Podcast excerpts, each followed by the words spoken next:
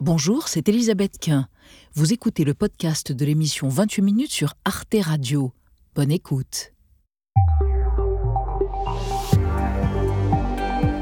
Bonsoir, bienvenue dans 28 minutes. Heureuse de vous retrouver ce soir. L'actualité, c'est la catastrophe humanitaire, une semaine après le séisme qui a fait plus de 35 000 morts en Turquie et en Syrie, et vraisemblablement le double selon l'ONU. Endeuillées, les populations turques se sentent également abandonnées. Il y a eu un tremblement de terre et l'État n'était pas là. Pas de gouvernement, pas de police, pas de soldats. Honte à eux. Ils nous ont laissés seuls. Ils ont complètement abandonné les habitants à leur sort. Les critiques s'élèvent de plus en plus contre le président turc Erdogan, soulignant l'incurie des autorités, notamment dans les zones peuplées par les Kurdes. Cela aura-t-il des conséquences sur l'élection présidentielle qui aura lieu en mai prochain? Le pouvoir en Turquie peut-il changer de main? Nous en débattrons ce soir avant de retrouver en fin d'émission Alix Van P et Xavier Mauduit. Bonsoir Elisabeth. Bonsoir Elisabeth. Quel est le programme? Quelle suite pour la mobilisation contre la réforme des retraites après les manifestations de samedi dernier? Eh bien, l'intersyndicale imagine bloquer le pays à partir du 7 mars. Une grève générale, eh bien, l'occasion d'évoquer la grève générale, mais pourquoi pas aussi la grève universelle? Et pourquoi pas aller en Suède avec vous, Alix? Et oui, c'est un débat explosif et inattendu. En Suède, une partie de la population revendique le droit de faire du bruit au cinéma, pas en mangeant du pop-corn comme Xavier Modu, mais en parlant à voix haute. Alors, nous allons parler tout à l'heure de cette drôle de pratique. Dieu me tripote. À tout à l'heure, les amis. Pour commencer, on est heureux d'accueillir l'auteur-compositeur Michel Jonas. Il est en tournée en France pour fêter ah, son demi-siècle de carrière. Oui, Super Nana à 49 piges et continue à nous faire swinguer. C'est dans 28 minutes et c'est tout de suite.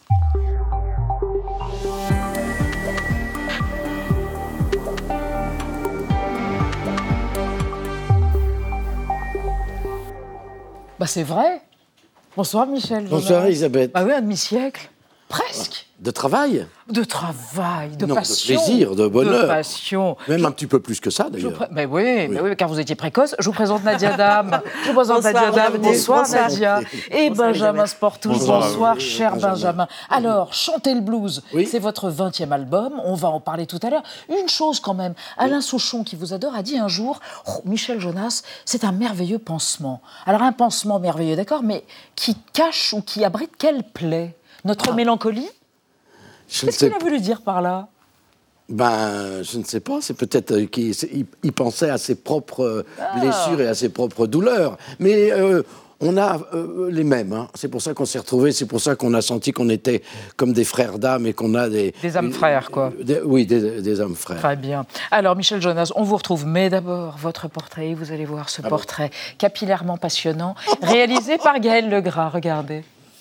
Les chansons, un tzigane, une joie, c'est la règle de trois de Michel Jonas. Selon lui, les chansons relient les gens par le cœur et par l'émotion. Né en 1947 à Drancy, il grandit ensuite porte de Vanves dans le sud de Paris. Son père l'emmène voir Piaf. À la maison, il écoute de la musique tzigane hongroise avec ses grands-parents. Ces chansons me mettaient dans un certain état et c'est cet état-là que je recherche, dit-il. Au café des sports de la porte de Vanves, dans les années 60, le jukebox joue Little Richard et Elvis Presley. Michel Jonas commence le théâtre à la MJC et devient pianiste du groupe Kenty et les Skylar 164. Trois ans plus tard, il sort son premier 45 tours intitulé Apesanteur.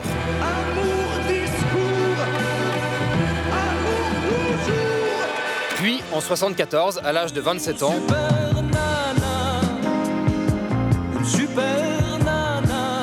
son premier album contient deux énormes tubes. Dites-moi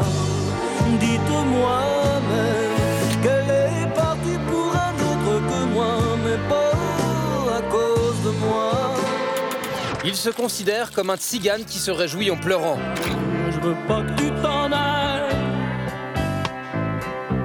Je veux pas que tu t'en ailles. Les années 80 commencent.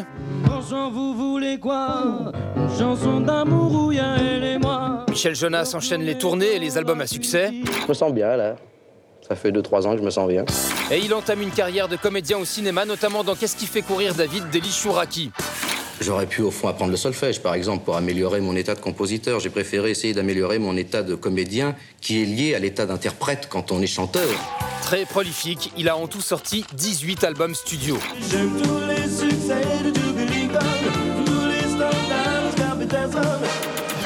L'inspiration est toujours une joie, c'est la source de tout, dit-il. Actuellement, il est en tournée en France avec du blues du blues. Dans l'un de ses films préférés, le chanteur de jazz d'Alan Crossland, la mère du héros dit en voyant son fils se produire C'est son monde la scène. Si c'est Dieu qui l'a voulu, il le gardera ici. C'est vous Hein Ah oui, c'est. Ah ouais oui, oui, oui. Ah ouais Oui, oui, c'est moi. Alors, votre nouvel album, Chanter le blues, il y a un titre, le huitième, Génération Yéyé. Mais ça vous a pas du tout inspiré, les yéyés. Vous, c'était plutôt euh, Muddy Waters, Robert Johnson, hein? Mais quand même. Mais vous appartenez Non, à cette mais génération. Quand même, c'est vrai que ce disque est un, est un hommage au blues, donc Ouais. musique qui m'a donné envie d'en faire. Et puis c'est très juste, hein, le portrait. C'est vrai qu'il y a eu aussi la musique tzigane de mes grands-parents, euh, qu'on écoutait en famille. Euh, Il y a eu la chanson française que, mes parents adoraient, ils écoutaient tout le temps. Et c'est vrai aussi que ça a été un choc euh, très important quand mon père m'a amené voir Piaf sur scène. Je pense que c'était un des premiers spectacles que j'ai vus. Mais le blues, oui, il a joué, ça a joué un rôle important. Je parle de la génération yéyé. Vous voyez, moi j'ai commencé dans les années 60 en fait, qui était une, une période extraordinaire pour, euh, pour commencer un- un- une carrière, parce qu'il y avait les aînés, Ouais. on admirait vraiment, enfin Brel, Brassens, Piaf, Léo Ferré, etc. Mais arrive une nouvelle forme de musique. Dans les années 60, Ouais. on n'avait jamais entendu ça. D'un seul coup, une batterie, une guitare électrique, le rock and roll, quoi. Donc moi, c'est ça qui m'a donné envie de faire de la musique. Contrairement, c'est pas le jazz. Souvent, on me parle de jazz parce qu'il y a eu une chanson, euh, la boîte de jazz, qui a eu du succès. Mais moi, c'est pas mon école du tout. Mon école, c'est vrai, ça a été euh, les années 60, ça a été le Golf Draw d'Henri Leproux, où tous les groupes de rock se produisaient. Mais voilà, et donc, c'est aussi un hommage à cette période-là, en fait. C'est pour ça que j'ai fait cette chanson Génération Yéyé, parce que c'est cette période des années 60, de mon adolescence, où je découvre. Adolescence éternelle. Et effectivement, le rock'n'roll, et Muddy Waters, et John Lee Hooker, et T-Bone Walker, et les grands bluesmen. Benjamin Euh, Vous parliez de votre famille. C'est un triste anniversaire aujourd'hui, à Michel Jonas, parce que ça fait 17 ans qu'Ilan Halimi a succombé à la violence antisémite et votre famille a été victime de la Oui. Shoah. Ça fait partie de votre histoire intime. Et d'ailleurs, le gouvernement vient euh, de déclencher un nouveau plan de lutte contre l'antisémitisme. Est-ce que vous pourriez écrire sur cette haine tenace qui malheureusement traverse les générations? J'ai écrit une pièce de théâtre qui s'appelait Abraham, où je racontais l'histoire de mon grand-père euh, maternel, dont ma mère me parlait souvent, puisqu'il était cantor, il chantait dans les synagogues en Hongrie. Et c'était euh, intéressant parce que quand elle venait m'écouter chanter, elle me disait Michel, tu chantes bien, mais tu sais pas encore aussi bien que ton grand-père. Il y avait toujours cette, référence. Et donc, oui, j'ai raconté ça. J'ai raconté parce que, vous savez, quand j'étais môme, on me disait ça veut dire quoi de dire qu'il y a eu 6 millions de juifs qui, ont été, euh, qui sont morts, qui ont été déportés, qui sont morts dans les chambres à gaz Ça veut rien dire. Est-ce que si on vous disait qu'il y en avait que 2 millions, vous auriez moins de, de peine vous- Mais si on raconte l'histoire d'un homme, alors on comprend que c'est une vie, plus une vie, plus une vie, plus une vie. Donc moi j'ai voulu raconter l'histoire d'Abraham, mon grand-père maternel, que j'incarnais. Et à travers lui, effectivement, c'était toute l'histoire euh, du peuple juif, parce que oui, dans notre famille, on a été touchés, puisque ma mère a perdu euh, ses, ses parents et quatre euh, de ses frères. Donc oui, c'est un sujet qui me... Et j'ai écrit d'autres chansons, comme Les mots d'amour, qui parlent de ça, mais d'une manière plus... Voilà.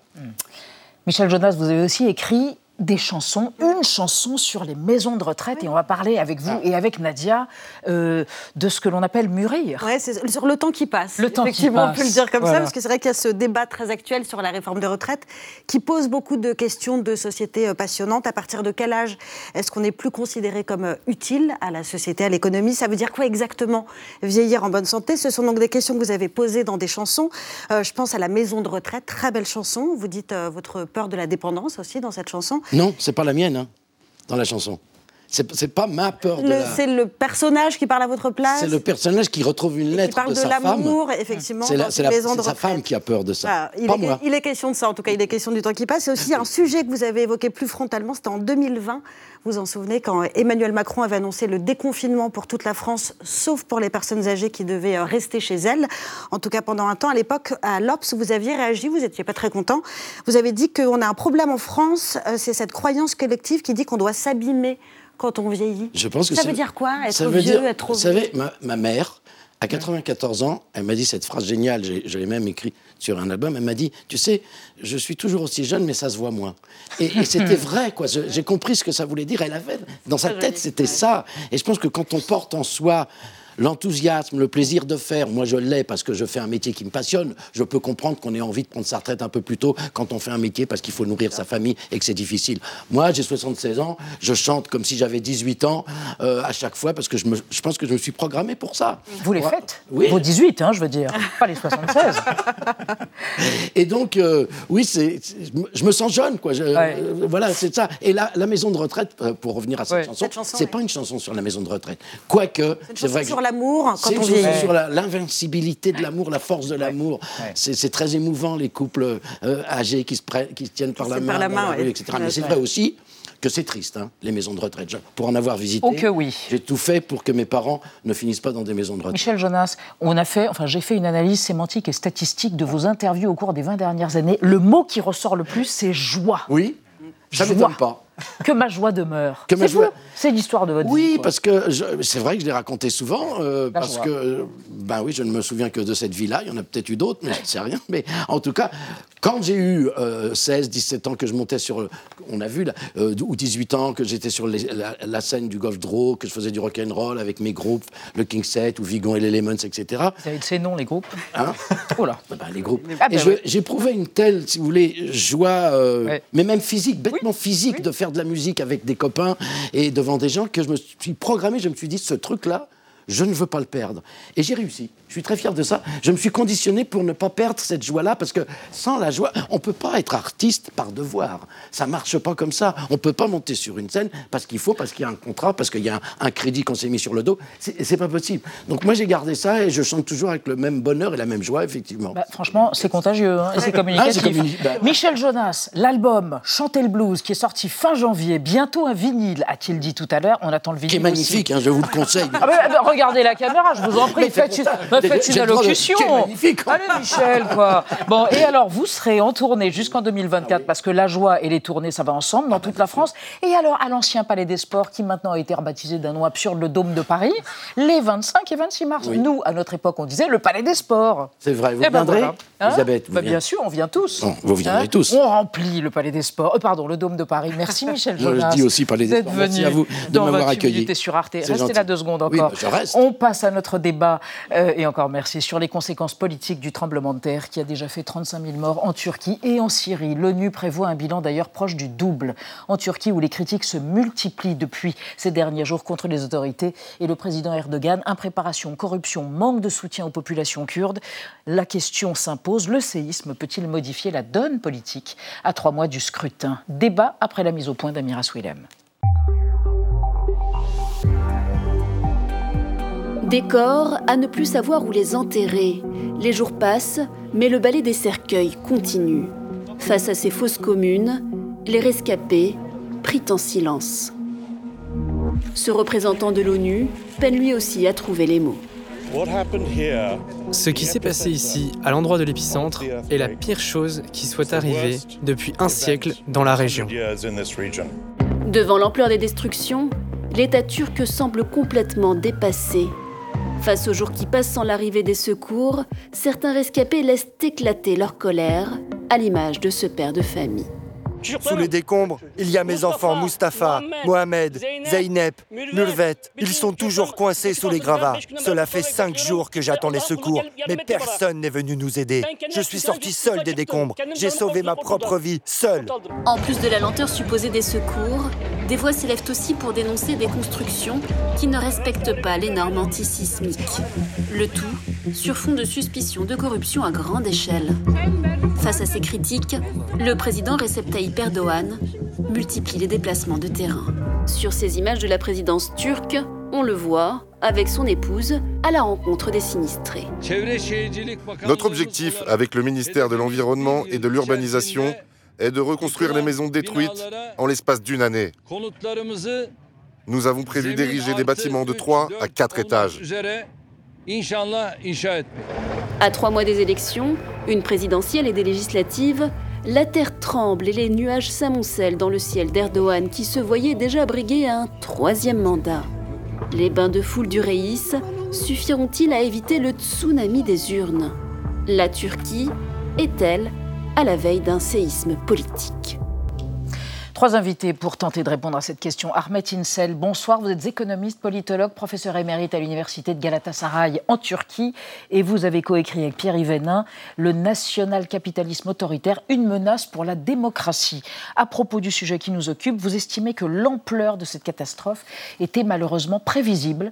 Les sismologues avaient averti depuis des années et les nouvelles constructions n'auraient jamais dû s'écrouler. La légitimité d'Erdogan est atteinte. À côté de vous, Dorothée Schmidt. Bonsoir madame, vous êtes chercheuse responsable du département Turquie euh, et Moyen-Orient à l'IFRI. Euh, une nouvelle édition de votre livre La Turquie en 100 questions va paraître chez Taillandier et vous estimez que ce séisme représente, peut représenter en tout cas une aubaine pour l'opposition à condition qu'elle se structure. Et cela dit, si Erdogan est fragilisé, il conserve une énorme avance par rapport au fameux scrutin présidentiel du mois de mai prochain. Et enfin, Ariane Bonzon, bonsoir. Vous êtes journaliste, spécialiste de la Turquie et du Proche-Orient. Vous êtes auteur de Turquie, l'heure de vérité.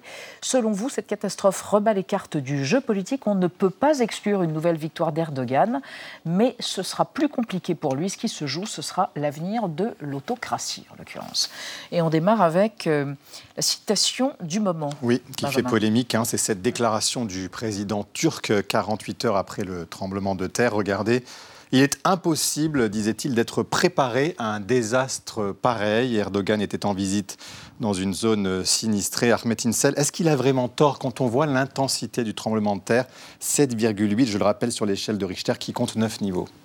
Euh, Il a tort, non, au, niveau de l'intensité du tremblement de terre, c'est un tremblement de terre très important. Mm non seulement la, magnitude, mais en même temps le fait qu'il soit à 7 km de profondeur, c'est quelque chose de jamais vu. Double, double tremblement de terre par, ailleurs.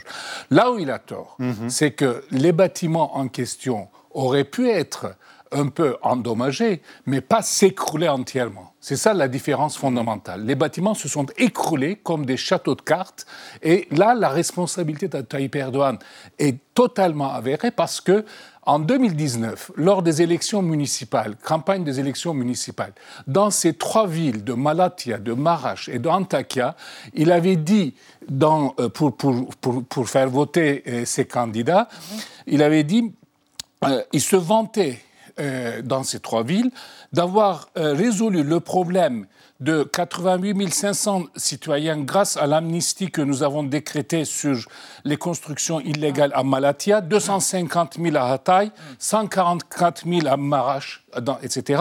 Après le tremblement de terre de 6 février, là j'ai pris note, parmi les immeubles effondrés, 294 000 immeubles étaient amnistiés par le gouvernement. Hmm. C'est-à-dire, Dorothée Schmitt, la faute à, Erdogan ou alors à la corruption ou à ses promoteurs euh, qui euh, eh bien, avaient des, intérêts particuliers à ne pas construire comme il fallait alors, d'abord, un autre élément de réponse peut-être sur la question, c'est qu'il faudrait être préparé aussi à la gestion de la catastrophe une fois qu'elle a lieu. Même si le niveau du tremblement de terre est énorme, effectivement, il y a quand même une agence de gestion des crises qui a été fondée. Euh... les secours oui, la façon dont l'État euh, organise les secours, la réponse euh, d'urgence, la, la, humanitaire à moyen terme, la réponse humanitaire et logistique, etc. Qui n'est pas à la hauteur. Donc, on a une agence de gestion des, catastrophes naturelles qui a été mise en place après le grand tremblement de terre d'Izmit en 99. Et qui est aujourd'hui très critiquée parce que finalement l'État turc a mis beaucoup de temps à arriver sur les lieux. Alors effectivement, les infrastructures ont été détruites, mais on a l'impression que on avait relâché quand même la vigilance et qu'ils n'étaient pas à la niveau, au niveau de, ce qu'on attendait. Ariane Bonzon, est-ce que certaines zones ont été secourues plus vite que d'autres? En l'occurrence, des zones qui, seraient, euh, qui ne seraient pas des zones à majorité kurde c'est la question aussi qui... Plutôt des, zones qui n'ont pas été aidées aussi rapidement, hmm. qui seraient en revanche la majorité kurde et pas euh, des municipalités AKP. Parce qu'il y a des, zones kurdes... Des municipalités gérées par le parti du président Erdogan. Alors effectivement, il y a ça. J'ajouterais par rapport à l'agence, il y a aussi ces gros, ces gros euh, désastres. Ceux qui peuvent vraiment faire quelque chose, c'est l'armée. Hmm. Et il y a eu un protocole qui, que Erdogan, qui était un protocole qui permettait à l'armée de réagir rapidement en cas de catastrophe naturelle. Erdogan l'a effacé. Les entraînements aux catastrophes naturelles qui faisaient partie du curriculum de, l'armée, Erdogan les a Quand ça Quand est-ce qu'il l'a fait? Alors je ne sais pas exactement, c'est quelques années. Par rapport au coup, Mais pourquoi? Ah, c'est toujours, c'est, toujours la tension entre l'armée et Erdogan. À, l'époque, il n'avait pas encore pris euh, la main sur l'armée. Hein. Vous savez qu'il a vraiment pris après la tentative de putsch. Donc ça, c'est important parce que l'armée joue un rôle très important. Et on l'a vu, elle est arrivée beaucoup plus tard que en, lors du, tremblement de terre d'Izmit. En tous les cas, l'opposition le désigne, hein, Erdogan, comme principal responsable. Écoutez, euh, Kilic Daroglu, il est euh, l'un des leaders de l'opposition. Il l'a dénoncé sur Twitter. Le pouvoir a échoué là comme il a échoué en tout le reste. S'il y a un principal responsable à tout cela, c'est Erdogan. C'est ce gouvernement qui n'a pas préparé le pays à un tremblement de terre depuis 20 ans. C'est pourquoi je n'ai jamais voulu le rencontrer. Sa politique nous a amenés à cette situation. Ahmet Insel, comment réagissent les Turcs quand Ils peuvent se dire qu'il peut y avoir aussi une tentative de récupération politique, alors que malheureusement, on n'a pas encore secouru tout le monde. Pour le moment, il y a encore des gens qui sont sous les décombres, dont on n'a pas les informations. Le nombre de morts augmente tous les jours de, au rythme de 4-5 000 euh, par jour. Et les estimations vont jusqu'à peut-être 60-70 000 victimes.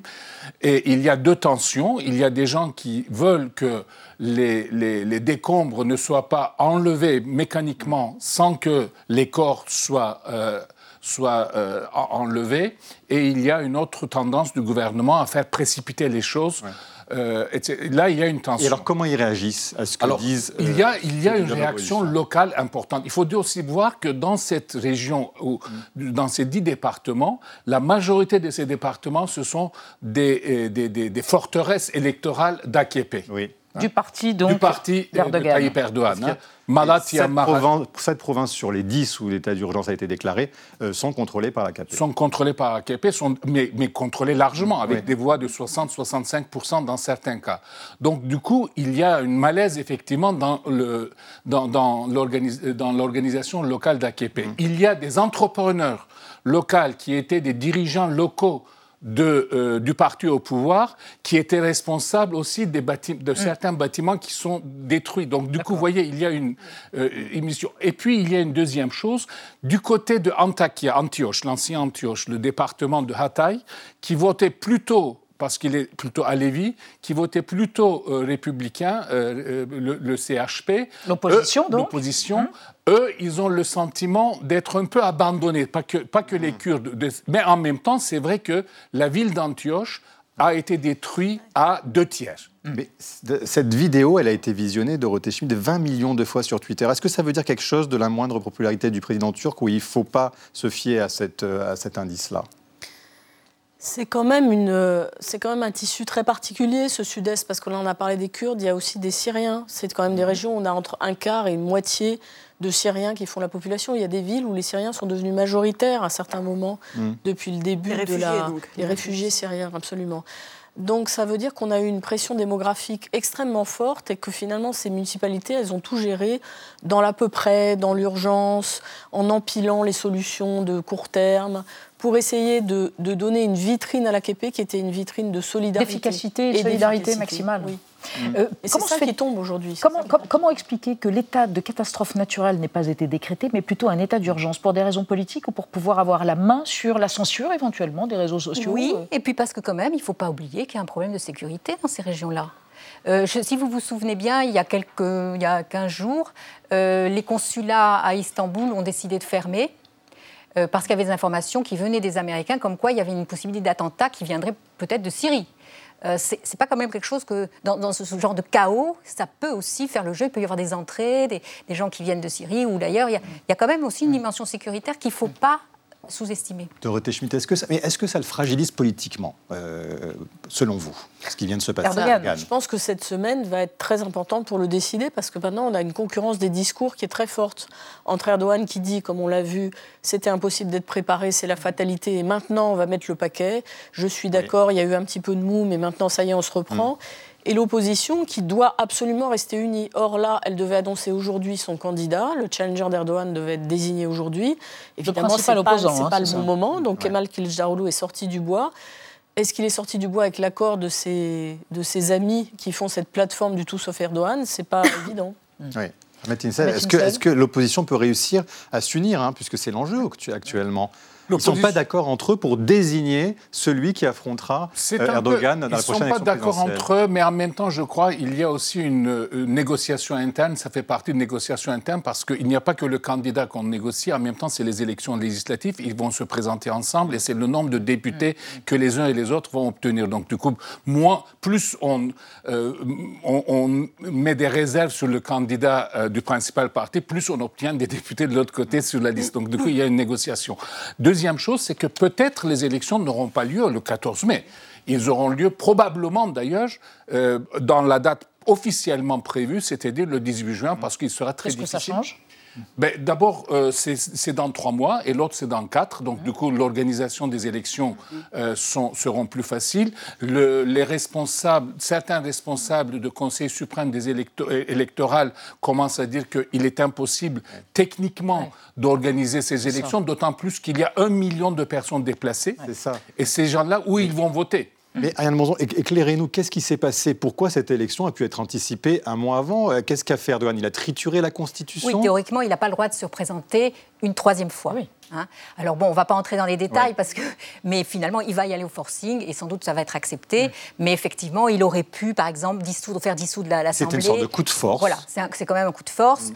Et peut-être que là, on n'est plus tout à fait dans, dans, à faire des arguties, si vous mm. constitutionnels. Là, il y a effectivement une urgence. Il faut qu'il se présente, mais pas après le 18 juin. Mm. C'est-à-dire qu'après, il ne pourra plus être président pendant six mois si par exemple il fait, pas, il fait des, élections après, il ne sera plus président. Et là, il n'aura plus la main, si vous voulez, sur l'appareil d'État et sur toutes les ressources qui lui permettent de faire campagne.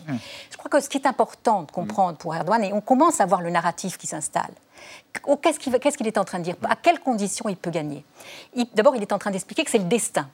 Et hum. il va gagner s'il va arriver à convaincre, en particulier son électorat et un peu au-delà, qu'au fond, eh bien, il a réussi à desservir, comme on dit en, anglais, enfin, c'est-à-dire à donner euh, à aider, à soutenir, à faire des grands projets de reconstruction, à, monter, à faire oublier sa responsabilité. La résilience, c'est lui, en somme. Voilà, c'est ça. Et s'il il arrive à faire ça, et il n'est pas exclu qu'il y arrive, mhm. parce, alors, et ce qui est intéressant, c'est qu'actuellement, vous avez vu que tous les pays européens, occidentaux sont là. Ça ne fait pas du tout dans son narratif. Il ah est anti-occidental, souveraineté, euh, souveraineté turque, etc. Même la Grèce envoie des secours. Ce qu'on voit doucement s'installer, c'est regarder qui nous aide l'Arabie Saoudite, 84 milliards, millions d'euros, les, les, Émirats Arabes Unis, 100 millions d'euros. Mhm. Et le discours dans une vision sélective. Voilà.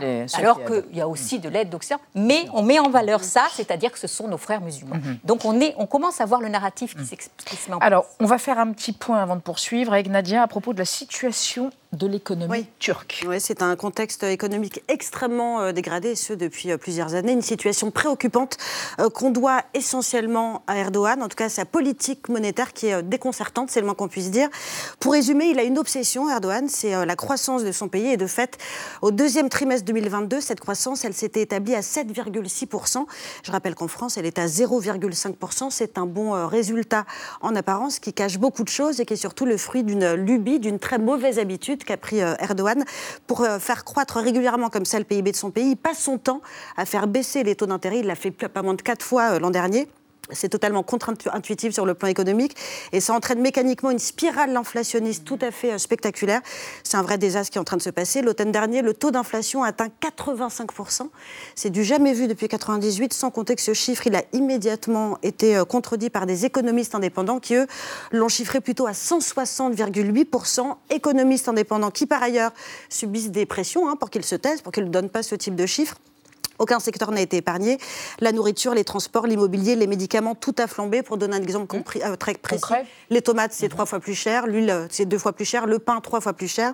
Et d'ailleurs, tout ça, c'était déjà un enjeu avant les, euh, pour les prochaines élections. Pardon, à Istanbul, par exemple, ça, on l'avait vu, on avait vu des images. Le maire d'opposition a ouvert des, sortes de restaurants à très très bas prix pour les plus démunis, qui sont donc victimes de cette inflation. Il n'hésitait pas non plus, devant les caméras, le plus souvent, à servir lui-même les, clients. Euh, Insel, cette situation économique, on imagine évidemment qu'elle va se dégrader encore davantage. Et est-ce qu'elle peut, d'une certaine manière, servir à l'opposition? C'était déjà un argument de l'opposition, hein, de dire l'inflation est catastrophique. Évidemment, l'argument d'opposition jusqu'à le tremblement de terre, c'était basé essentiellement leur euh, narratif, leur positionnement était basé sur la description de la situation, dégradation totale. Euh, appauvrissement de, la population. Appauvrissement de la population, l'inflation, euh, le... et puis évidemment les dépenses euh, de prestige de Tayyip mhm, Erdogan mhm. par rapport à, euh, aux, besoins de la population. de la population. Euh, il y a un deuxième facteur qui va jouer, c'est que Tayyip Erdogan, pour gagner les élections, dans une situation très dégradée, avait commencé à faire du populisme financier, c'est-à-dire d'augmenter massivement le SMIC. À telle il a déjà fait des augmentations de salaire. Fois de hein. suite, Deux fois de suite le SMIC, à telle enseigne que le SMIC a atteint 70% du salaire moyen. Autrement dit, la classe moyenne, les, revenus moyens n'augmentent pas, mais le SMIC augmente. L'appauvrissement de la population au niveau de, la, euh, au niveau de classe moyenne. Deuxièmement, il a fait voter euh, une suppression de l'âge, de contrairement à la France, suppression de la limite de l'âge de la retraite pour ah ceux qui ont déjà cotisé 25 années, mais qui ont 50 ans, 52 ans, etc., sans attention. Et ça, ça le rend plus populaire, c'est de nature, ça le rend ça plus populaire, évidemment, parce que ça concerne plus d'un million de personnes. Il a, il a, il a, euh, compte, il a euh, fonctionnalisé les 400 000 contractuels de la fonction publique. Euh, donc, du coup, tout ceci font que. Mais avec des coûts budgétaires qui allaient se manifester plus tard. Plus tard, ils s'attendaient à ça. Pour rester sur cette élection euh, présidentielle, Dorothée Schmidt, euh, le Washington Post écrivait très récemment hein, que l'élection turque qui se présentait était la plus importante de 2023, euh, quasiment dans le monde entier, parce que mhm. géopolitiquement, ça allait avoir des conséquences très fortes vous pouvez nous les rappeler d'accord avec ça bon, D'abord, c'est une élection très importante pour Erdogan. C'est le centenaire de la République de Turquie. Donc ça, mm. pour moi, c'est le point de départ. Erdogan ne peut pas se permettre de perdre les élections. Ça, c'est la première chose qu'il faut avoir en tête. Et personnellement, j'ai vraiment des doutes sur le fait qu'elles vont avoir lieu même au mois de juin. Je pense que euh, matériellement, c'est pratiquement impossible de les organiser. Donc il va falloir suivre. Je pense qu'il y a plein, dans une situation d'urgence pareille, il y a plein de façons de, de s'arranger avec le droit pour avec la Constitution. Avec, la Constitution, qui normalement autorise en cas de guerre de repousser d'un an les élections, etc. Bon, je pense qu'il y aura peut-être moyen de moyenner. Pour lui. Mm. Euh, ensuite, la Turquie, elle, a, elle s'est placée vraiment au centre des grands équilibres géopolitiques à la faveur de la crise russo-ukrainienne.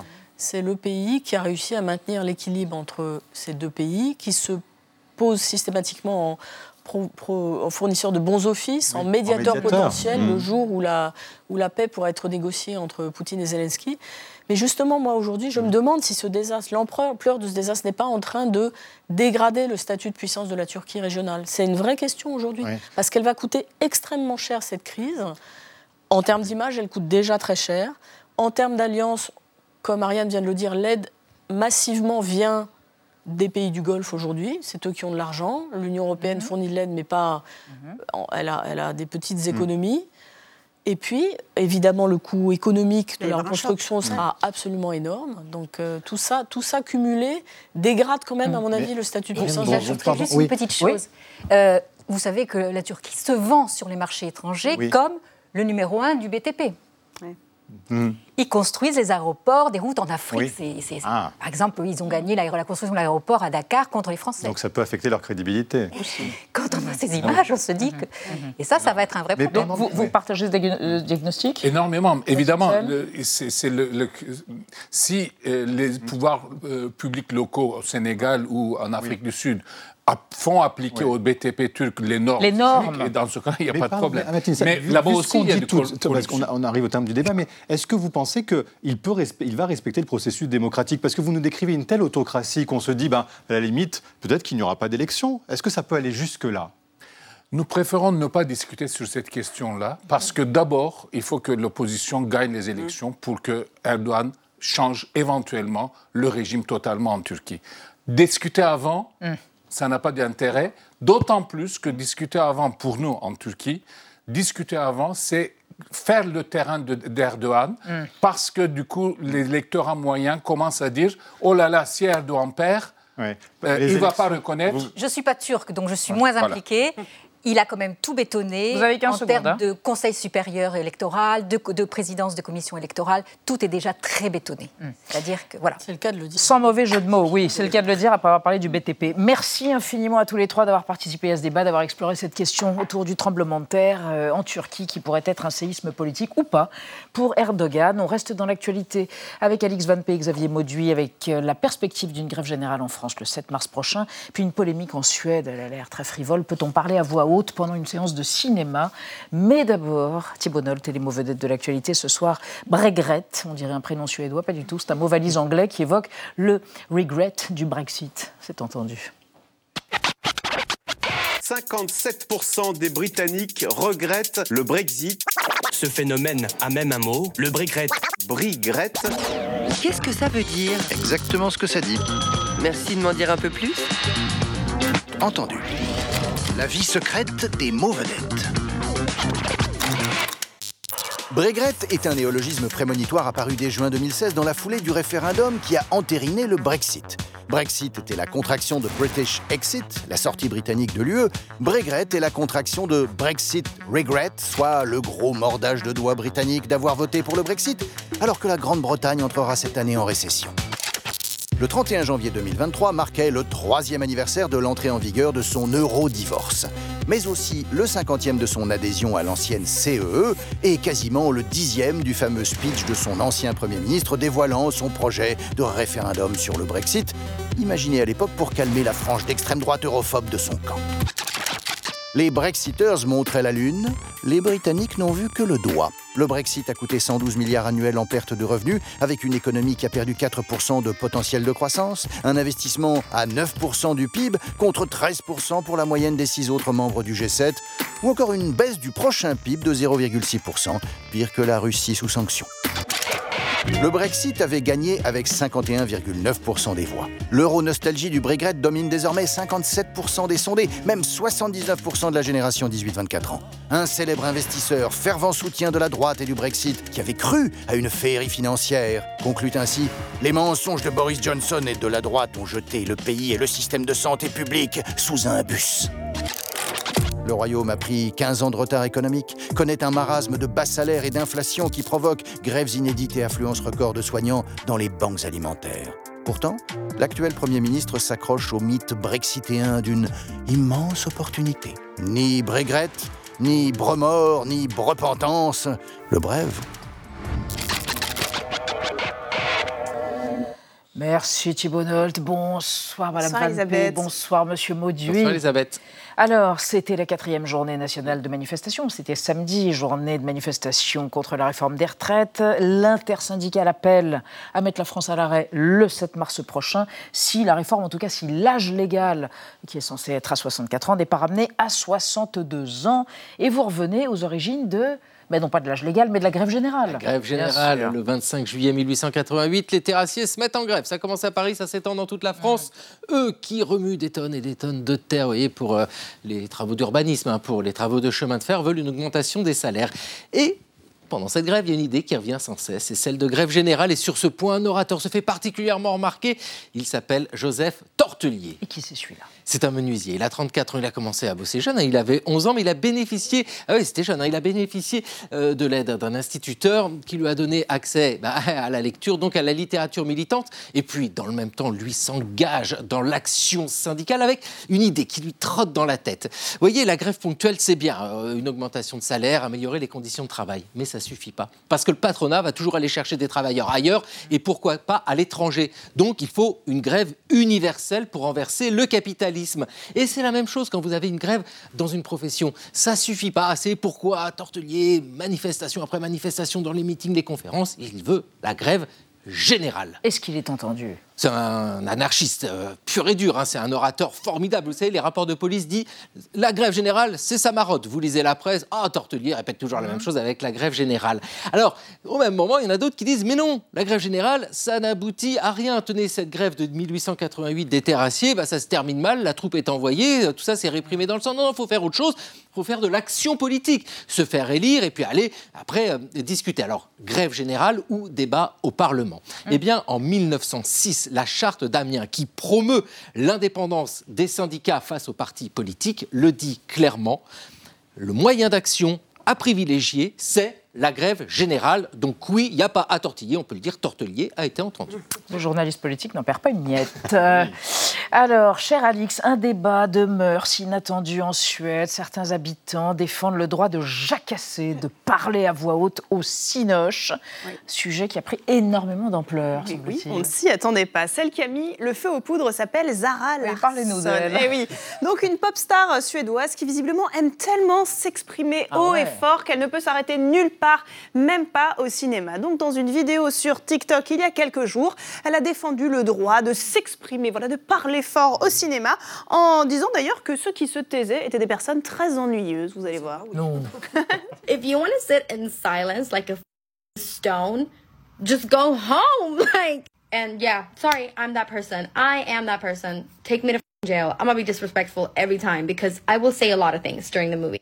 Je ne pourrais pas dire Eh, nous sommes tous des menhirs et nous vous disons. euh, hein, bon, C'est ça. Donc vidéo provoque et dispensable, on peut le dire, qui aurait pu sombrer, on aurait bien aimé dans les limbes du réseau social, Bah oui, sauf, sauf. que, eh bien, le réalisateur Ruben connu, Provocateur. donc, provocateur pour The Square et donc pour euh, Sans filtre, qui a gagné la Palme d'Or au dernier festival de Cannes.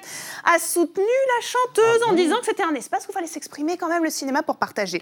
Donc le débat ensuite a pris de l'ampleur, il a été repris par la presse même des politiciens suédois qui ont commencé à mettre leur grain de sel là-dedans.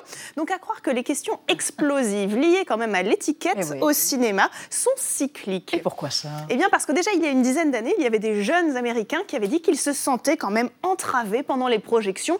Plus de la moitié envoyaient déjà des textos pendant les films et donc il y en avait d'autres qui, qui, qui auraient aimé avoir le droit d'être sur Facebook ou Twitter pour euh, directement parler de ce qu'ils étaient en train de voir. Je sais pas, hashtag le bateau coule, hashtag Jack est en train de mourir, il va mal, etc. donc leur requête avait exaspéré les amateurs de salles obscures qui ont bien compris que dans obscur, il n'y a pas des lumières de téléphone pour que la salle soit du- dans le noir. Mais pour satisfaire ces accros, ces, ces jeunes de 18 à 34 ans accros au téléphone, certaines salles des movie theaters avaient ouvert, avaient réservé en fait des places pour ces personnes, pour que ces personnes puissent envoyer, puissent dialoguer sur Twitter, un œil sur le téléphone, un œil sur l'écran, ça demande un strabisme, mais il l'avait fait. Et donc, je pense que de la même façon, on pourrait imaginer Mm. euh, quelque chose un peu similaire pour les personnes bruyantes. Un carré pipelette Un carré Euh, Vitré, Ah, sans ouais. oxygène. Un carré, oui, aussi aussi, popcorn, plusieurs petits carrés. Oui, au Royaume-Uni, il y a plus de 10 ans, il y a une anthropologue qui s'est rendue compte Ah. que dans les salles de concert, les personnes qui parlent Mm. ne sont pas évidemment les fanatiques tout devant, comme vous, Benjamin, ce sont les personnes à l'arrière qui sont près du bar, comme d'autres personnes. Mm. Et donc, de la même façon, je propose, comme Xavier, je propose un carré social, ou alors plutôt un carré antisocial à l'arrière, voire même des séances dédiées aux personnes qui veulent vraiment faire du bruit, avec notamment les bébés, les chiens qu'on pourrait inviter voilà, dans, ces, dans ces séances. Et on verra si les plus extravertis, comme Zara Larsson, profitent toujours autant de la projection. Et qu'il y a des choses passionnantes à dire sans aucun doute. hein. ah oui, ah bah, bah, bah, bah, bah, bah. bon. Et ben justement, tiens, dans un instant sur l'antenne de Rareté Chérie du cinéma, mais c'est la télé, vous pouvez faire pissou, vous pouvez parler aussi. Quoique, Matt Damon, Philip Seymour Hoffman, Jude Law, euh, Jude Law et Gwyneth Paltrow dans le talentueux Mr. Replay, un remake glamoureux de plein soleil par Anthony Minghella. À demain 20h05, juste, vous pouvez l'ouvrir maintenant.